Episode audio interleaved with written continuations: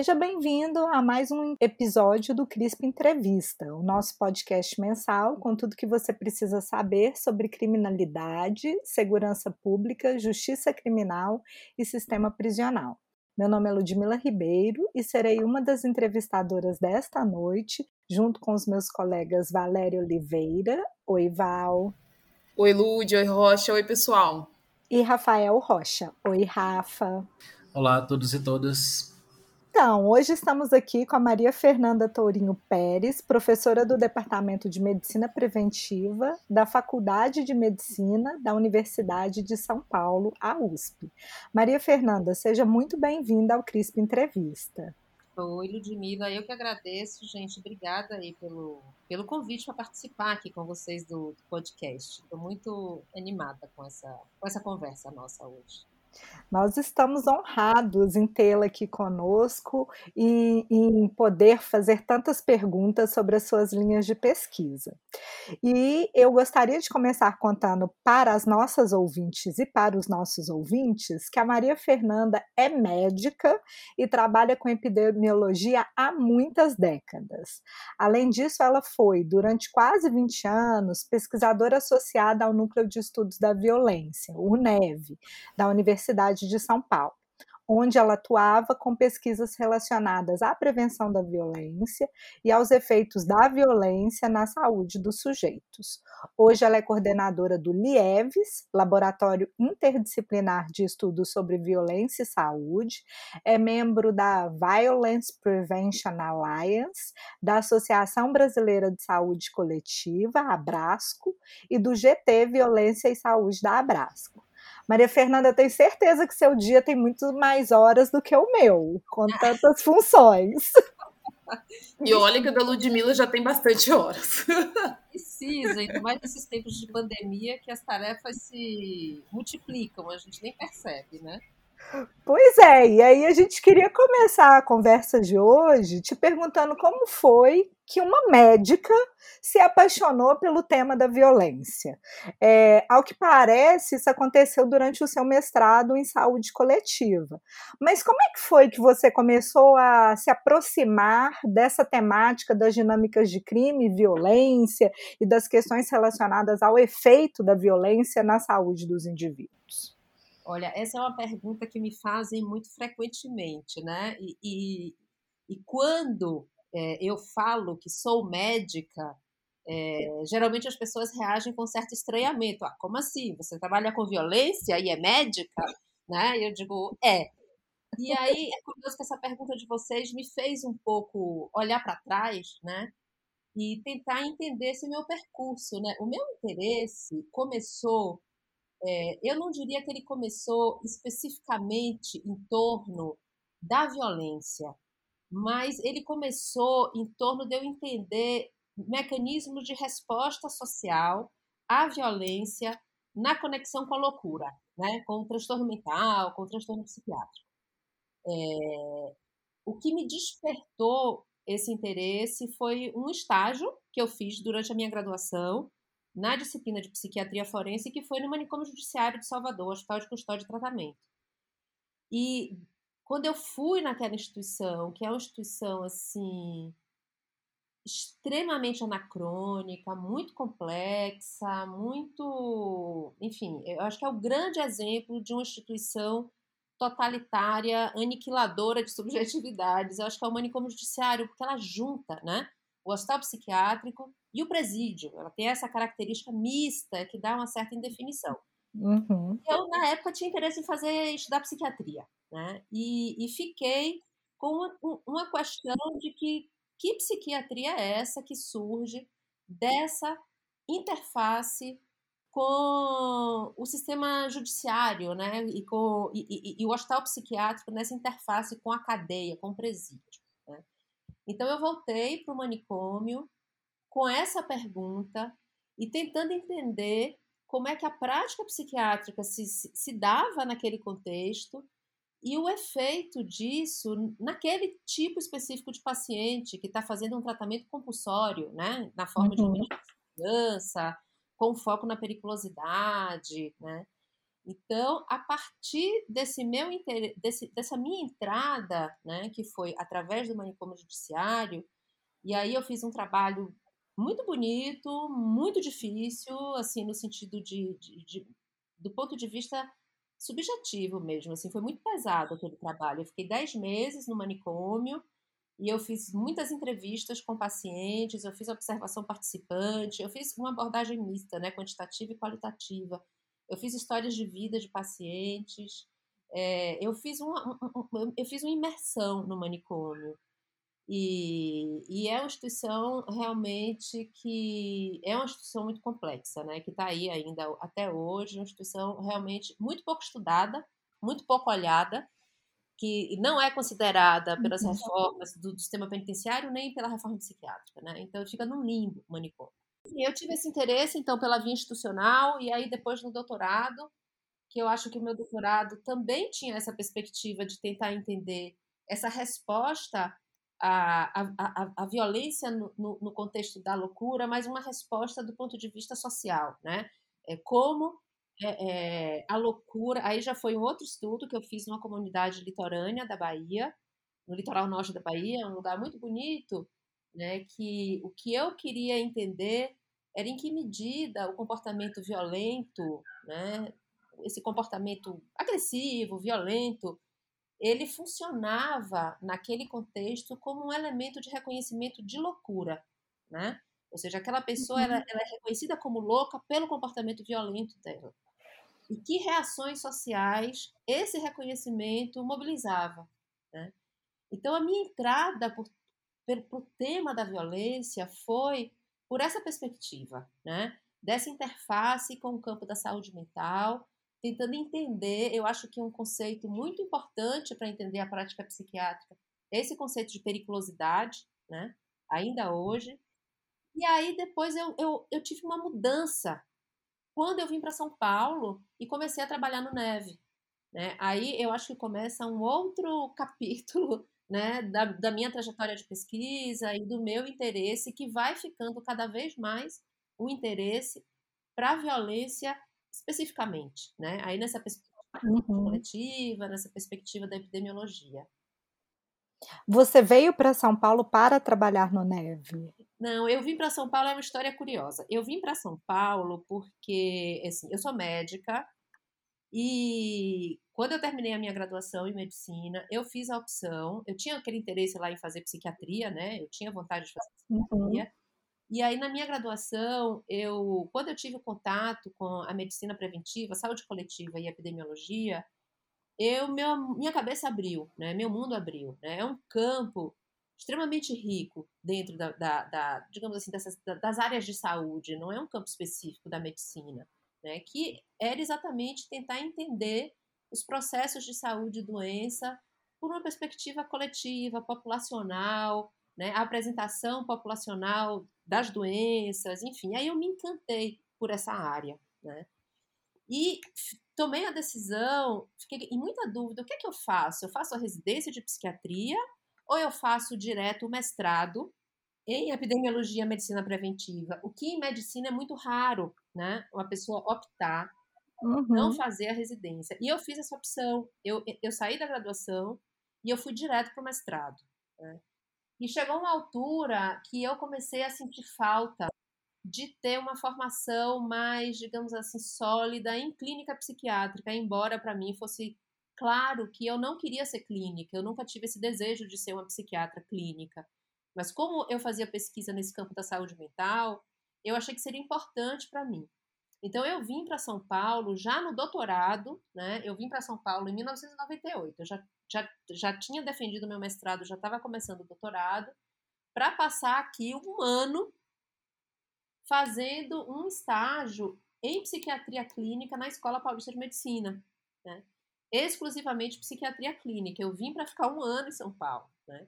E acabei ficando quatro anos no departamento de psiquiatria da, da Escola Paulista de Medicina, no setor de psiquiatria social. Cheguei a ser professora de psiquiatria numa universidade particular em Santos.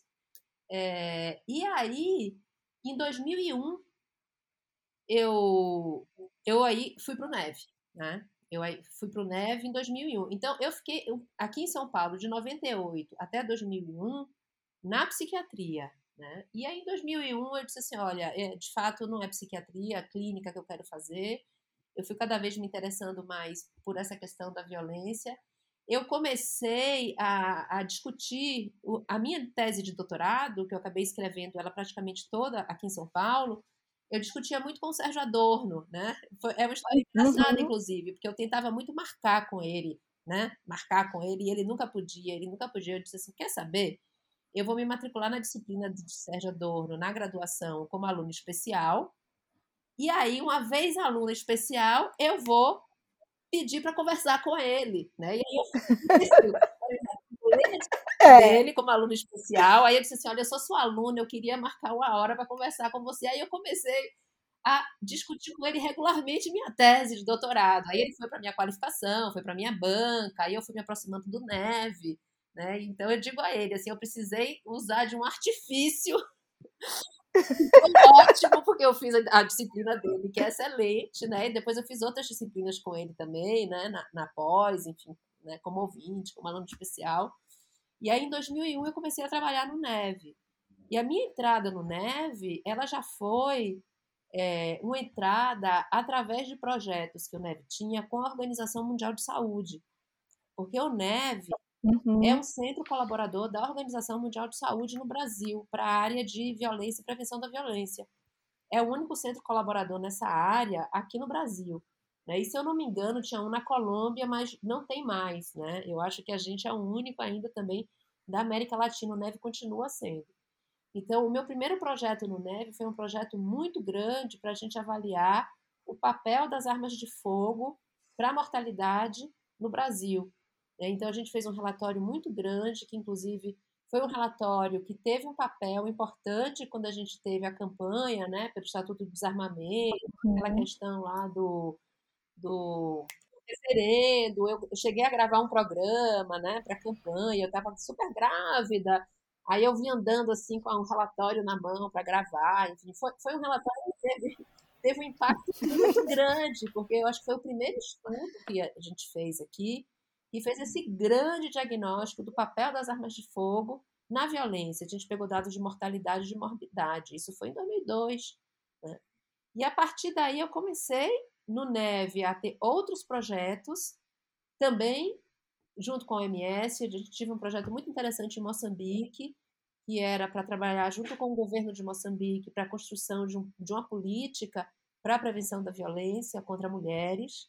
Então, eu fui a Moçambique algumas vezes fazer cursos de capacitação para desenvolver, desenvolver esse plano de ação. E aí eu continuei no Neve até eu diria que até o ano passado, como pesquisadora associada do NEV. É claro que quando eu entrei na Faculdade de Medicina como professora, que foi em 2010, eu acabei me, me afastando fisicamente, porque, enfim, né, eu já não, não ficava no NEV mais fisicamente, mas eu, eu permaneci no NEV como pesquisadora associada até o ano passado e como coordenadora do Centro Colaborador da OMS também. Né? Eu fui coordenadora do Centro Colaborador da OMS durante sete anos, né? Inicialmente era a Nancy, né? E aí depois, quando a Nancy uhum. saiu, eu entrei como coordenadora do Centro Colaborador da OMS. Então, a minha, meu percurso é um percurso curioso, porque aí no NEV eu comecei a olhar para a mortalidade, para os homicídios. Né? O primeiro projeto meu no NEV, né, que eu lembro que eu era pesquisadora do NEV, essa, essa, esse, esse, percurso de pesquisador que é difícil, né? Então eu era pesquisadora do Neve, trabalhava em projetos, aí submeti um, um, um projeto para um edital universal do CNPq para fazer um estudo de homicídios e desigualdades no Brasil. Aí o projeto foi aprovado no mérito e foi recusado porque eu não tinha vínculo. Eu não tinha, eu não era concursada, né? A gente trabalhava ainda naquele momento. Aí eu fiz uma carta recorrendo, eu fiz como assim? Eu não tenho vínculo, eu sou uma jovem doutora, eu preciso muito mais dessa bolsa, porque é verdade, né, gente? Totalmente. Ganhando, eu ganhei o financiamento, eu fiz assim, olha, eu vínculo, eu sou pesquisadora do NEV e tal. E aí foi o meu primeiro financiamento de pesquisa, que foi esse projeto Homicídios e Desigualdades no Brasil. E foi um projeto, um estudo ecológico, né, epidemiológico, enfim. E aí entrei nessa dos homicídios, homicídios de jovens, né? Enfim, aí fui, fui indo nessa, nessa perspectiva aí, mais olhando para a violência mesmo. É, e, e, essa coisa dos jovens deixa para a gente um gancho é, que é super importante para nessa sua trajetória e que para nós no CRISP, para mim que sou professora de faculdade de educação, pesquisa violência em escolas, é, você tem pesquisado muito sobre como é que a violência interfere na vida das pessoas e pela sua formação, naturalmente, especialmente na saúde. É, agora, essa dimensão é, da relação entre a violência e o comportamento dos jovens é algo que nos chama muita atenção, porque inclui tanto o autocontrole como resultados escolares, por exemplo. Uhum. Essa relação com a juventude, essa discussão sobre saúde, juventude, violência, é, de onde que veio a inspiração para essas pesquisas? Tá. Então, o, meu interesse por essa né, pela juventude, né, pela na relação é, a violência na juventude surge olhando para o problema através dos homicídios, né? E, e que os homicídios mostram para a gente como a população jovem ela está vulnerável, né? A violência, a violência interpessoal, enfim, né? E, e me, me causava muito impacto essa, é, é, esse dado que a gente tem de que homicídio é a primeira causa de morte na população jovem no Brasil, né? É, acima de qualquer outra causa de morte, natural ou não natural. Então, isso me chamava muita atenção. Por outro lado, é, estudos sobre homicídios, que eu acho que são extremamente importantes, mas a gente aqui ainda precisa avançar, eu acho, em estudos com homicídios, é, porque eu acho que a possibilidade, quer dizer, a, os sistemas de informação, eles são muito ainda limitados no que se refere ao tipo, por exemplo, de fatores de risco de proteção que a gente pode explorar, né? Se a gente avança para fazer ligação de bases de dados, eu acho que isso vai permitir a gente explorar muitas outras coisas, mas isso ainda não é uma realidade. Né? E aí eu tinha muita vontade de fazer um projeto é, com coleta de dados primárias, né? coleta primária de dados, coleta de informação, um estudo que a gente chama em epidemiologia um estudo de corte transversal. Né? Meu desejo mesmo é fazer um estudo de coorte, mas é, é, meu, meu, meu foco naquele momento foi fazer um estudo de corte transversal. E aí, é, o que aconteceu foi que eu fui passar um período no Violence Research Center, na Universidade de Cambridge, no, no estudo de criminologia, com uma bolsa de pesquisa da FAPESP, uma bolsa de pesquisa, de pesquisa no exterior da FAPESP. Eu fiquei lá seis meses como visiting fellow, trabalhando no Violence é, Research Center, que o coordenador é o Manuel Eisner né? que é uma figura muito, muito bacana. Né? E o Manuel, ele coordena um grande projeto que se chama Zeproso, que é o projeto, o projeto Zurique, para o desenvolvimento social de crianças e, e adolescentes, né? que é um estudo de coorte, é um estudo longitudinal de acompanhamento, ele acompanha uma amostra de crianças desde que elas tinham quatro, quatro anos de idade, já estão hoje, essas cresceram e hoje já são adultos de 20 anos de idade.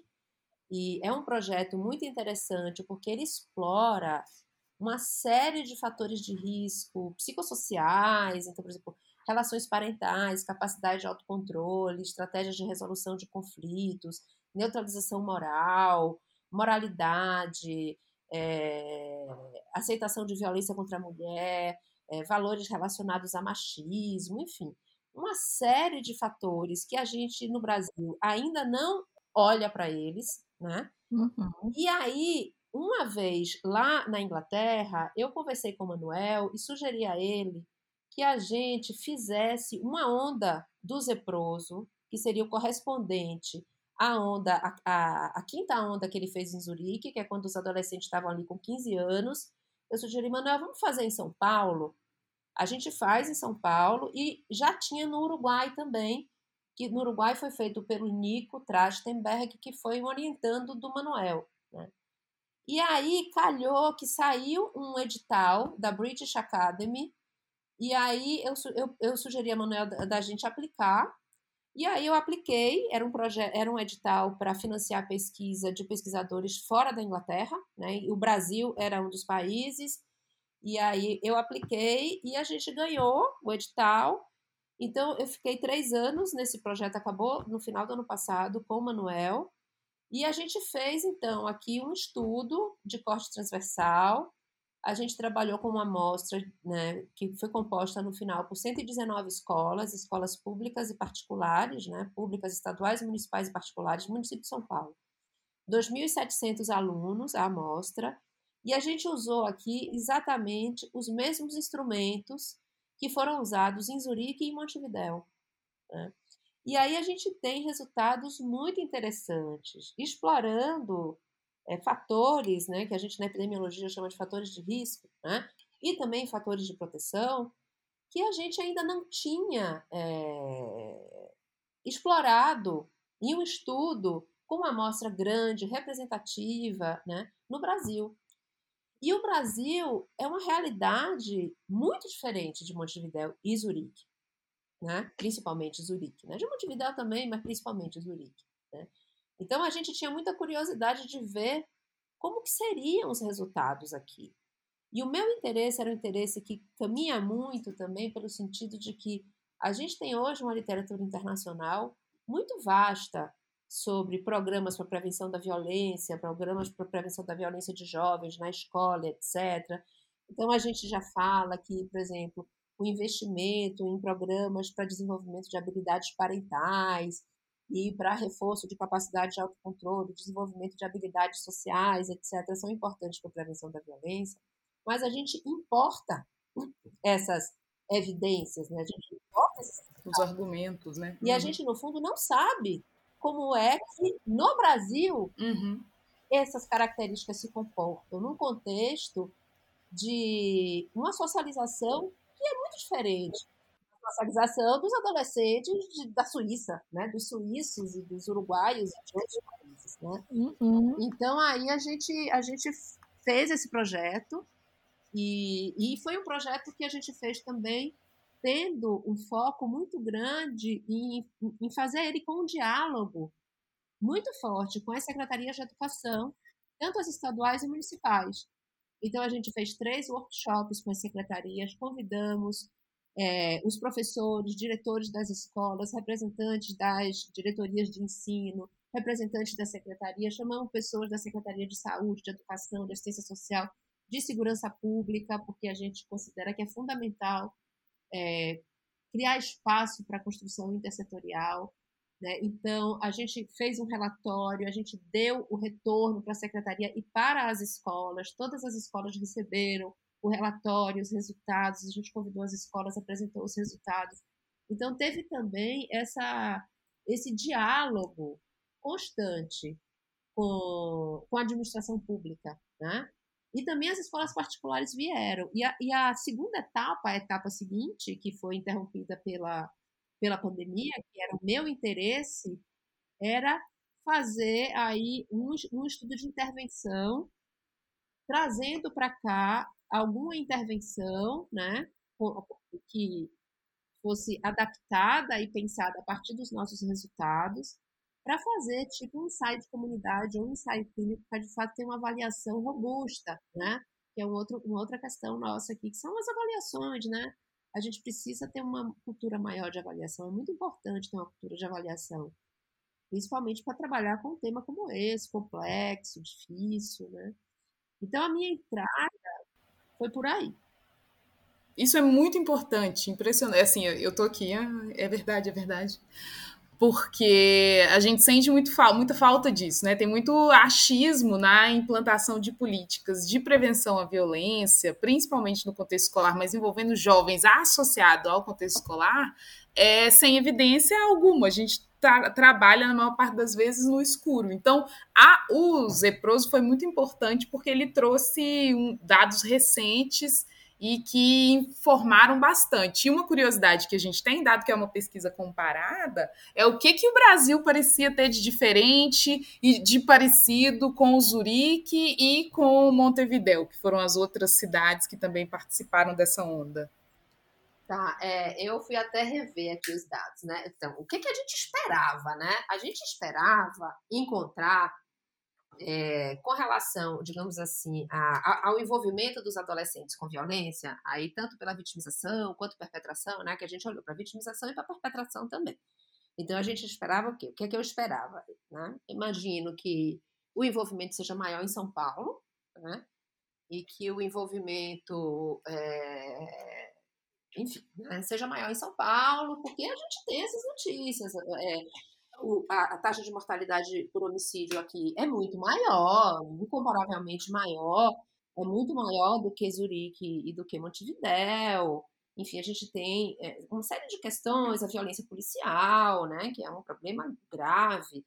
Eu lembro que o tempo que eu estava na Inglaterra, teve um dia que foi uma comoção, porque é, a polícia matou, sei lá, a quinta pessoa num período de 10 anos. Então, era uma coisa assim, eu dizia assim, gente, vocês, é, vocês não têm noção, né, de como que é essa problemática no Brasil. Então, a gente tem um contexto muito diferente, então a gente esperava essa diferença. E a gente esperava também, até por uma por essas diferenças com relação a, a, a, a situações de socialização, né, talvez uma, uma prevalência, uma ocorrência maior também de fatores de risco. Né? Mas a gente não esperava que é, as associações fossem diferentes. Eu não esperava que São Paulo, é, por exemplo, é, estilos e práticas parentais, que o mundo inteiro mostra que está associado, que São Paulo não fosse associado. Entendeu? Nesse, nesse aspecto, a gente achava o fator de risco que funciona em outros lugares deve funcionar aqui também. A gente esperava isso. Né? O que deve ser diferente devem ser as prevalências, né? E aí, o que, que a gente encontrou? Né? Então, por exemplo, foi uma surpresa, na verdade. foi uma surpresa, porque é, a gente não encontrou uma diferença muito grande com relação à, à, prevalência de perpetração de violência nos nossos adolescentes comparativamente a, a, a Zurique e Montevidéu. Né? Então, pegando assim, a prevalência geral, qualquer tipo, de violência, né? O que eu chamo de prevalência é quantos adolescentes daquele universo, daquela amostra de 2.700 falaram que cometeram algum ato de violência que a gente lista lá no questionário no ano anterior, né? A prevalência é para um período de um ano. Então, em Montevidéu, 12%. Em Zurique, não, desculpa, em Zurique, 12%. Em Montevidéu, 11%. Em São Paulo, 14%. Não, não tinha uma diferença muito grande, entendeu? Muito surpreendente, né? Bem surpreendente. Se a gente olhava violências específicas, tudo bem, São Paulo sempre um pouco maior, mas não é muito maior. Né? Aqui, aqui a, a diferença maior que a gente encontrou para São Paulo foi com relação à violência física, né? Você bateu de propósito, chutou, tá? essa, essa violência física. Era 10% em Zurique, 9,5 em Montevidéu e 12 em São Paulo. Né? Então, não há uma diferença muito grande. E a gente também não encontrou uma diferença muito grande com relação aos fatores de risco. Né? Então, ao contrário, então, o uso de álcool é maior né, em. Deixa eu ver qual que é aqui. O uso de álcool é maior em Zurique, é menor em São Paulo. Certo? O uso de, de droga, de maconha, bastante superior em Zurique, inferior em São Paulo. É Zurique, Montevidéu e São Paulo. O hábito de fumar cigarro, bastante superior em Zurique, menor em São Paulo. Em São Paulo foi o menor, certo? Então, essa foi a primeira surpresa. E mesmo com relação aos outros fatores de risco, então, capacidade de autocontrole, né? a neutralização moral, é, a questão dos valores, né? tinha uma escala lá de moralidade que é usada na criminologia, é, tudo muito semelhante, entendeu? E às vezes até um pouco pior, né? Pior nesse sentido, assim, né? Não é uma palavra boa essa, né? Mas digamos assim, a presença ou o nível da presença desses fatores de risco um pouco maiores em Montevideo e em Zurique do que em São Paulo. Né? Então, esse foi o primeiro resultado que chamou nossa atenção. Lembrando que a gente está trabalhando com escalas que são as mesmas nos três lugares.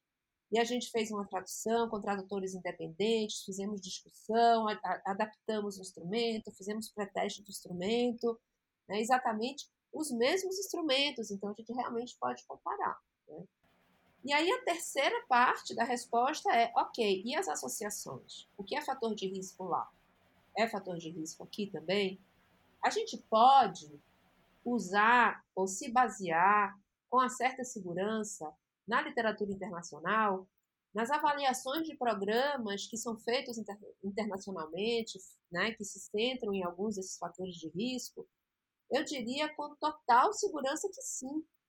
Então, todas as associações são de magnitude semelhante e de sentido semelhante.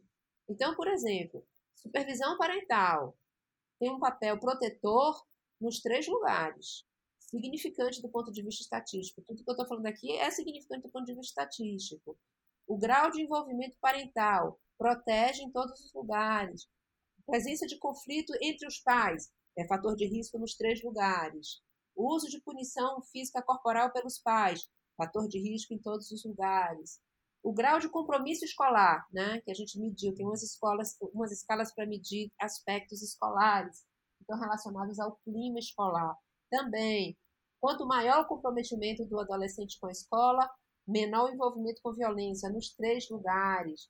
O grau da vinculação aluno, professor, é protetor nos três lugares, entende? Uhum. O, a, dificuldades escolares, é fator de risco nos três lugares, e assim sucessivamente, em todos os fatores de risco que a gente explorou, os resultados são consistentes, né? O que é muito interessante, né? Como resultado nessa perspectiva comparativa, né? Embora a gente tenha contextos e cenários de socialização tão diferentes, e são, a gente não pode negar que são muito diferentes, o que a literatura internacional vem mostrando como esses fatores de risco psicossocial, eles estão, é, é, eles, eles aqui também é, são fatores de risco né, associados ao comportamento violento de adolescentes e jovens. Eu acho que isso para a gente é um resultado muito importante, né? Para é isso, né? Como você falou, Ludmila, para a gente é, andar em uma estrada um pouco mais segura, entendeu? Uhum. Com resultados aqui, né? É, eu acho que são esses. Foi um, foi um projeto que eu gostei muito esse de fazer. Não, e um projeto da maior importância, né? Ou seja, é, o simples resultado de que existem características que são similares aos adolescentes dessas três cidades, mas que tem outras que são totalmente distintas, já diz muito sobre a necessidade da gente não copiar o modelo sem qualquer tipo de, ref, de reflexão sobre se a política pública pode ou não trazer resultados, né? Exatamente, exatamente. E, e, e a gente tem que fazer adaptações, né? A gente tem que fazer adaptações para a nossa realidade. Não adianta trazer e implementar aqui, né, sem conhecer como é que é a nossa, como é que é a problemática que se expressa, né, e sem adaptar para a nossa realidade, né, que é muito diferente.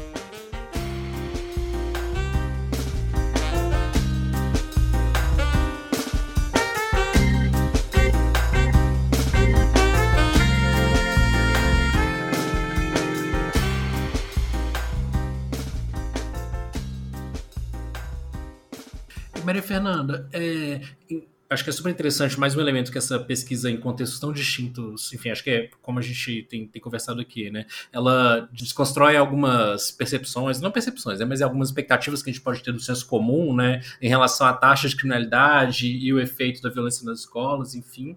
Mas eu queria te perguntar é, a respeito da noção de autocontrole, né, que é sempre muito central nos estudos sobre violência e juventude.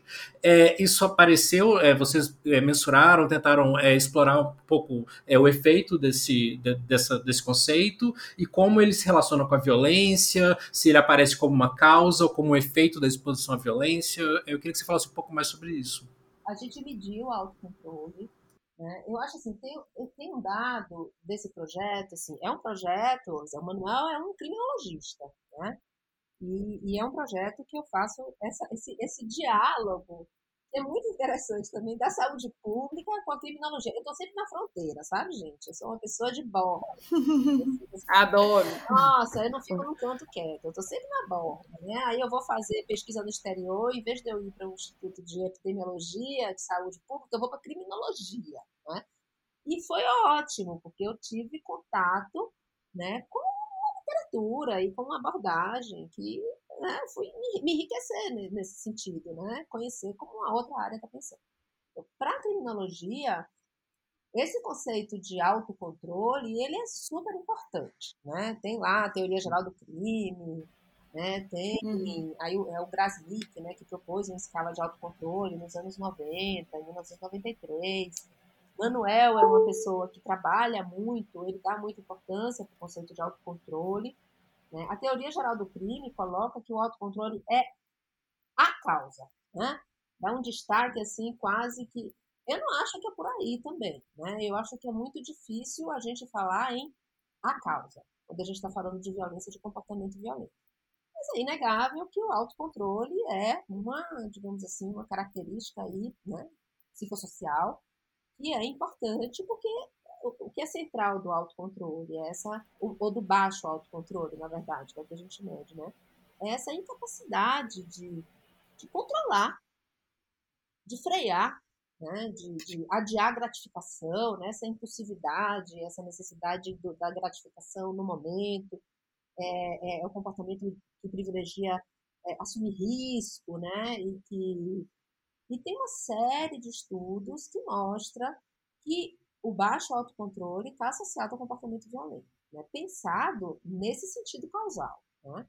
É a baixa capacidade de autocontrole associada ao, ao comportamento violento.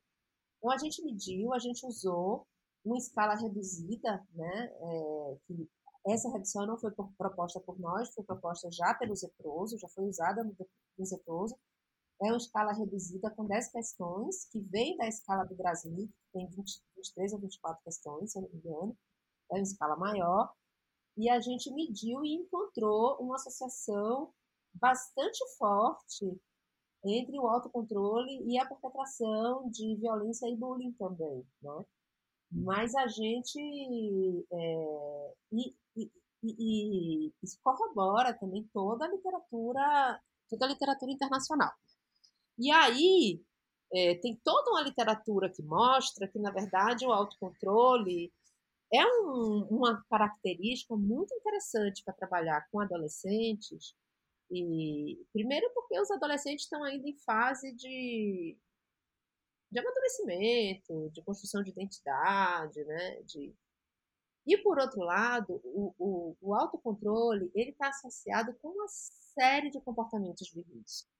Não está tá associado ao consumo de bebida alcoólica, ao binge drink, ao hábito de fumar, uso de drogas, comportamento violento, bullying, é, enfim, uma série né, de comportamentos de risco à saúde. Né?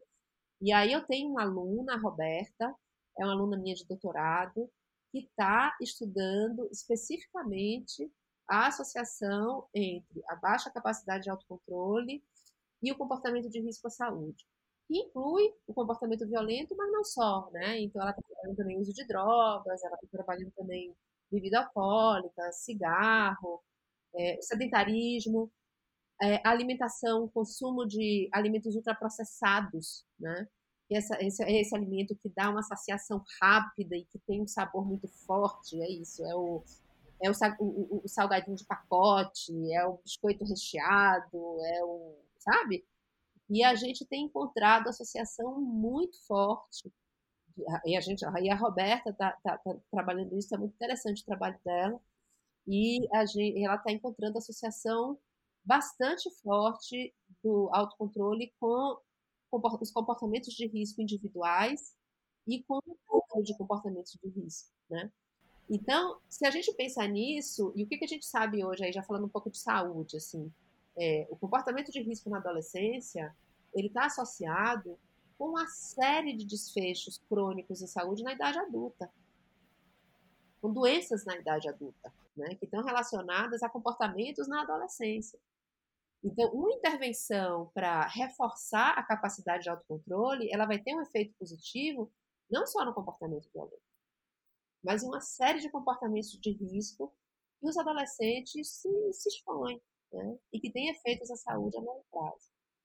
Então, ele é, é, um conceito interessante, mas assim, eu não acho que é a causa única. Eu acho muito difícil falar na causa única. Né? E, e, eu acho também que a gente pode pensar aí, é, você trouxe essa questão, mas o que, que causa o quê? Né? Eu acho que a gente pode até pensar que uma socialização num ambiente violento, num ambiente é, de ausência de Estado, de ausência de limites impostos por um Estado presente de uma forma positiva, né? de regras, de.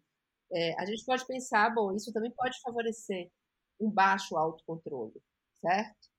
Mas o que toda a literatura mostra é que o sentido nessa associação com comportamento violento ele é mais no sentido de que o baixo, e eu estou falando de comportamento individual, né? Uhum. O baixo, a baixa capacidade de autocontrole está associada a positivamente associada, né? Aumenta a chance, aumenta a probabilidade de envolvimento do adolescente com comportamento violento e outros comportamentos de risco. Ou seja, é uma variável importante para a gente pensar políticas públicas, né? Eu acho importantíssima para pensar políticas públicas com adolescente, eu acho importantíssimo.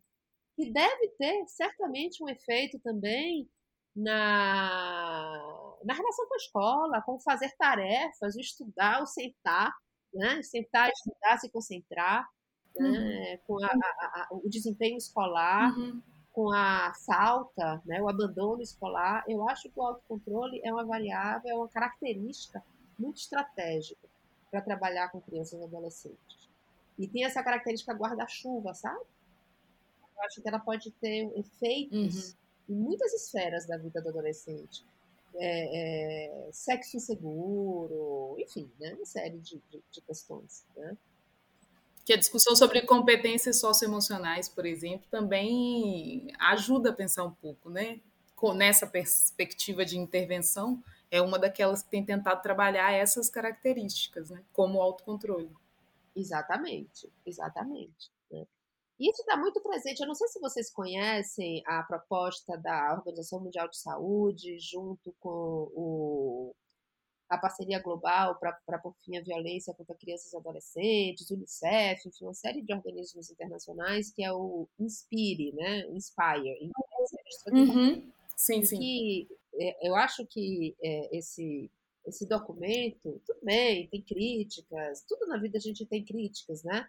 É um documento que, que, que, se pretende ser utilizado em vários países, em contextos muito diferentes, então tem uma simplificação, tem, tem um certo esquematismo, né? mas eu acho que ele tem duas coisas que são muito importantes. Né? A primeira delas, que eu acho fundamental, que é a intersetorialidade. A intersetorialidade é um tema que me interessa muito, que eu tenho estudado bastante, né? que a gente fala, a gente sabe, é consenso que é importante, né? Para tra trabalhar com violência, é importante a construção de uma política intersetorial, de uma resposta intersetorial. Não é um problema só de polícia, não é um problema só do sistema de justiça, é um problema que concerne a diversos setores. Ok, mas fazer isso é muito difícil. Né? É muito difícil. Então, eu tenho alguns projetos, né, um projeto que foi bem interessante, eu achei, o resultado, foi um projeto que eu fiz com financiamento do CNPq, em parceria com a Mariana, eu, eu, eu aqui e Mariana Poças, lá em Salvador. Né? Uhum. A gente fez uma análise comparativa, São Paulo-Salvador, que tinha uma parte quantitativa, de trajetórias de homicídios e tal, mas isso eu não acho que seja assim, mais importante né, para falar. Mas a outra parte era um estudo qualitativo e que o que a gente queria entender é como é que diferentes setores entendem a, os, as causas, né? Assim, na verdade, assim, como é que diferentes setores, e aí eu estou falando de segurança pública, saúde, educação, direitos humanos, assistência social, é, enfim, né, o judiciário e tal, entende prevenção da violência. O que é a prevenção da uhum. violência? Né? E como é, e mais do que isso, eu queria entender como é que você, saúde, vê o seu papel na, na construção de uma resposta intersetorial para a prevenção da violência. A gente queria, na verdade, prevenção de homicídio. E aí foi muito interessante o que saiu de discussão. Nossa pergunta inicial era homicídio. Né? Então a gente queria saber como é que cada setor se via e como é que cada setor via o outro. Então tá bom. E você, aqui, segurança pública, né? A gente entrevistou DHPP, entrevistou, né? Para a Secretaria de Justiça, entrevistou. Como é que você vê o papel da saúde, o papel da educação, o papel da. E é muito curioso como não há um reconhecimento do papel do outro. Então ficou muito difícil, né? É, e aí fica todo mundo trabalhando na, no mesmo tema, mas sobre, sobre enfoques totalmente distintos, né? Totalmente distintos, partem de, de percepções diferentes. E não há um reconhecimento. Essa coisa do homicídio foi muito interessante, que a nossa pergunta inicial era homicídio. E a primeira, a primeira resposta em muitos setores era assim, mas a gente não tem nada a ver com homicídio. O homicídio é questão da polícia. Uhum. A gente é. tem com violência. Fora da escola. A gente tem com violência. Como se o homicídio não fosse violência. Exatamente. a pergunta está errada, porque o homicídio, a gente não está falando do tipo penal. A gente está falando da ponta final da violência. É violência, violência. Uhum. Né? E, e, e, prevenção primária de homicídio é a prevenção da violência. Né? É, por outro lado, esses profissionais da segurança apontam que para prevenir violência você precisa, ou homicídio, você precisa lidar com prevenção primária, como se fosse algo também que eles não tivessem nada a contribuir só. Né, eu estou lembrando daquela pesquisa que a gente fez, de, na, no CRISP, é, pro ah, pensando pro, segurando. Pensando é, e aí era é. isso, para o pessoal da segurança. Ah, por que, que a gente tem homicídios nessa região? Ah, porque falta educação. Mas tudo de uma forma muito genérica a respeito do que é que essa educação pode fazer de fato para prevenir os homicídios. E do outro lado, na educação e nas outras áreas, uma sensação de que isso, o homicídio é uma coisa que está em outro, outra categoria, né? longe da gente também. É, e também uma ideia de que prevenção é só política social. É, exatamente. exatamente. Prevenção uhum. não é só política social. Eu costumo dizer que política social é importante porque é, ponto. Não é porque tem violência ou deixa de ter. É porque a justiça social é importante, né? Ponto. E a prevenção da violência vai além.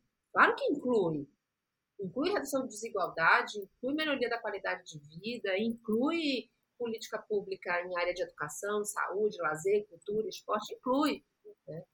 Mas prevenção da violência não é só isso. É isso também, mas não é só isso. Uhum. Então fica muito reduzido, muito restrita. A... a gente fez um artigo como parte desse projeto, que deve sair ano que vem. A gente pegou os planos estaduais de segurança pública que estavam ou disponíveis nos sites prontos, ou a gente também entrou em contato com secretarias, pediu, a gente conseguiu juntar, não me lembro agora quantos planos estaduais de segurança pública, e, e a gente leu e interpretou todos, querendo ver isso. Como é que aparece nos planos a prevenção da violência? Como é que aparece a intersetorialidade? E uma pergunta específica que interessava para a gente: qual é o lugar que o setor saúde ocupa nesses planos? E aí, gente, assim, é, é, é de chorar no cantinho, entendeu? Posso imaginar. O setor saúde, ele só é mencionado como saúde assistencial, assistência às vítimas. Sequer mencionada a política nacional de redução da mortalidade por acidentes, acidentes e violências. Não é mencionada a política nacional de promoção da saúde não é mencionada a política né, de saúde do adolescente. E o tema da prevenção da violência está tá nessas todas. Não, não se menciona os agentes comunitários de saúde, não se menciona o sistema de notificação das violências, não se menciona a rede de atenção básica.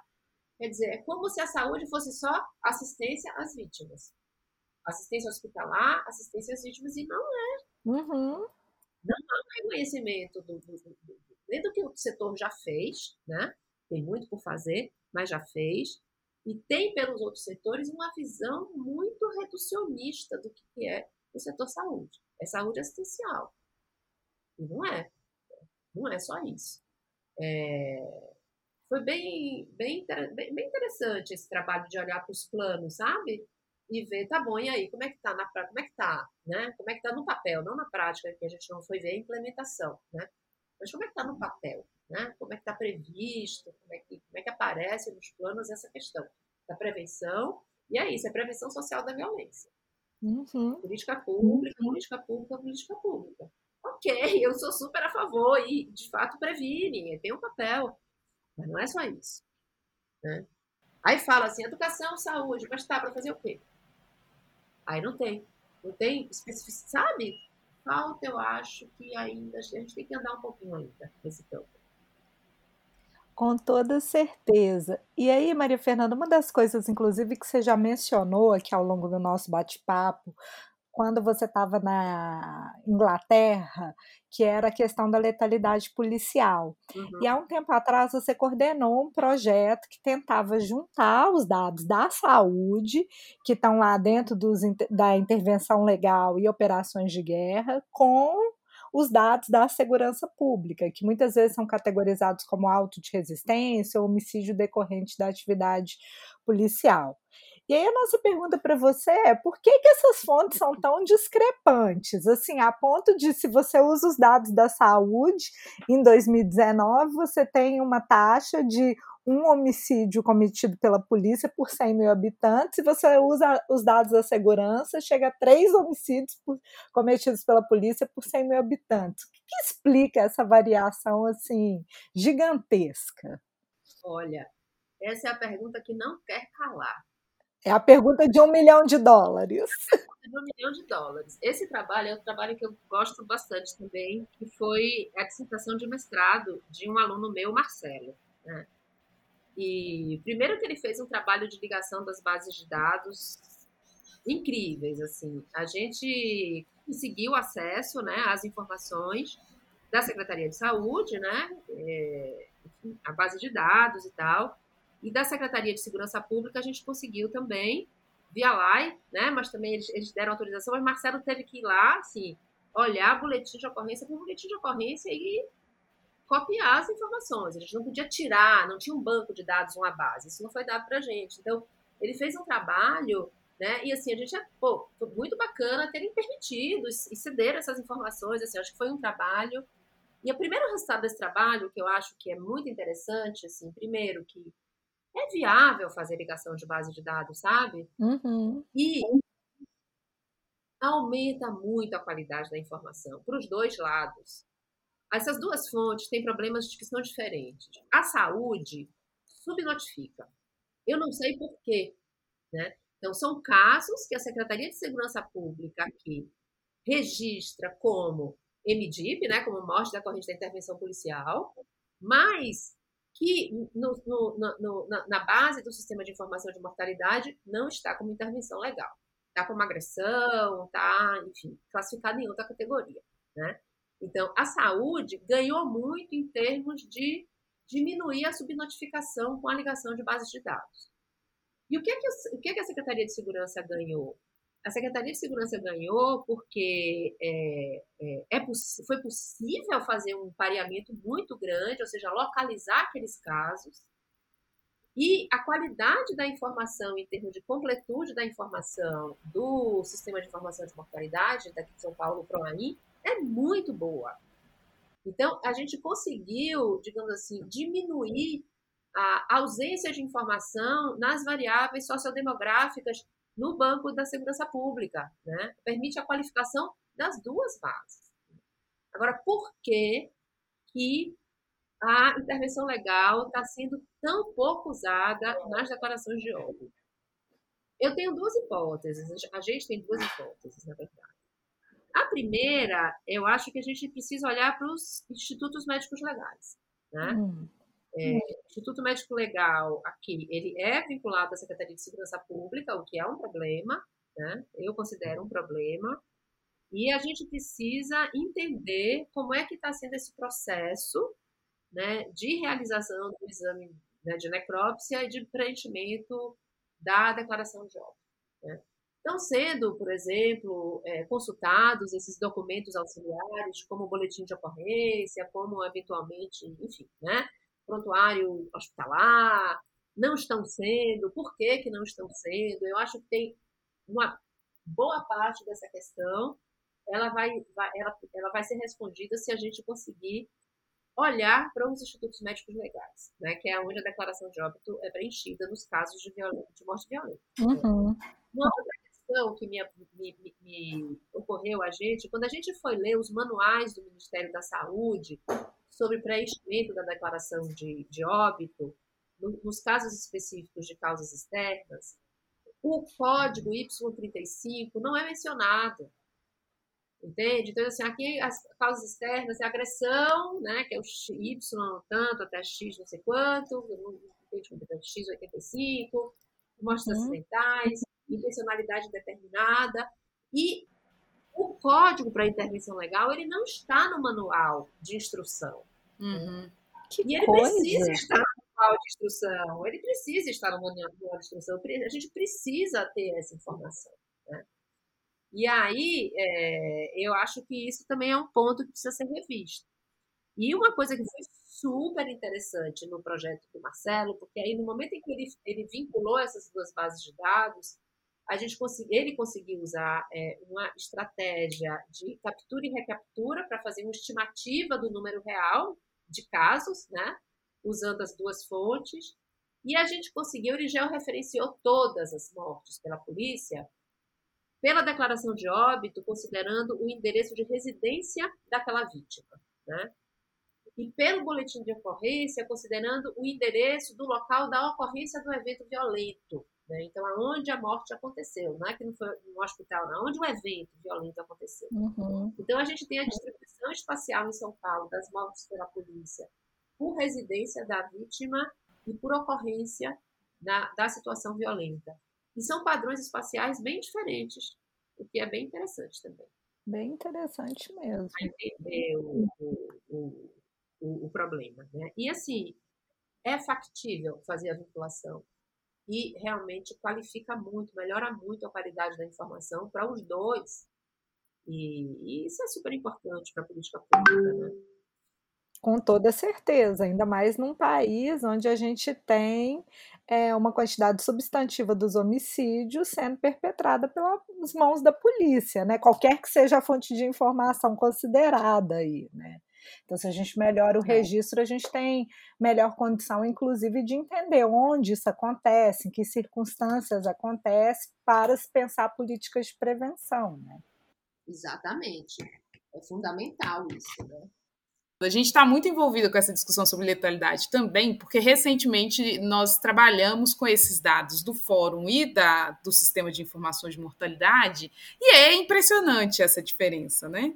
É, essa, a informação da secretaria comparada com a informação da saúde, é, é, é, a diferença é abissal. E aí a gente ficou aqui imaginando, porque esse aspecto da vinculação do IML às polícias, ele, claro, pode comprometer o registro, mas ele, em certa medida, não explica por que, que quando a gente pega o dado da secretaria, ele é maior. Porque o da secretaria provavelmente também tem o mesmo problema do vínculo, né?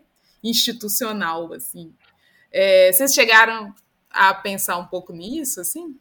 É porque é o que acontece, né? O que a gente pegou de dado da Secretaria de Segurança Pública foi o boletim de ocorrência. Uhum. Não passa pelo IML.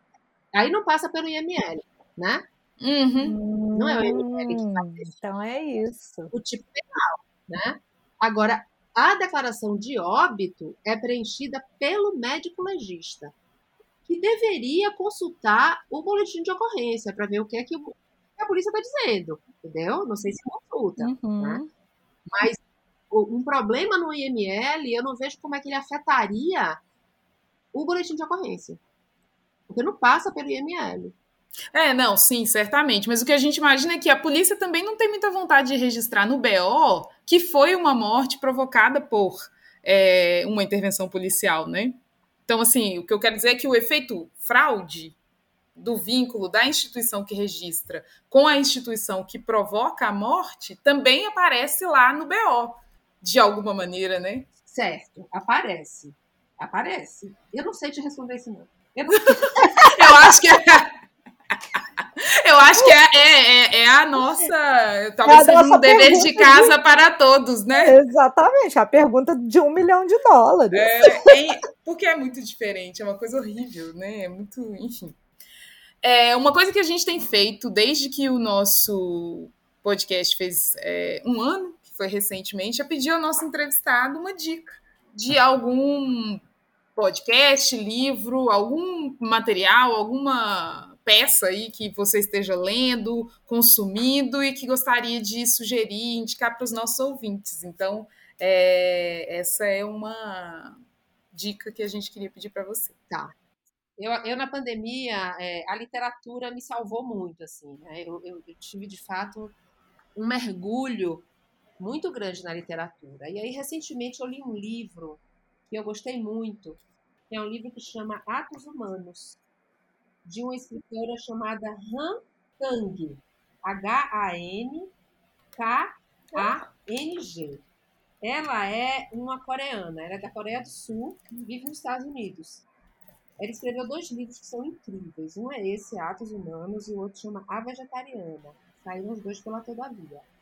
E por que que esses atos humanos me chamam muita atenção? Assim, eu sou muito questionada assim internamente pela crueldade, sabe? Essa violência da crueldade, essa violência que excede o limite, que foi a primeira violência que me chamou a atenção, porque a violência no transtorno psiquiátrico muitas vezes é uma violência assim muito muito brutal, né?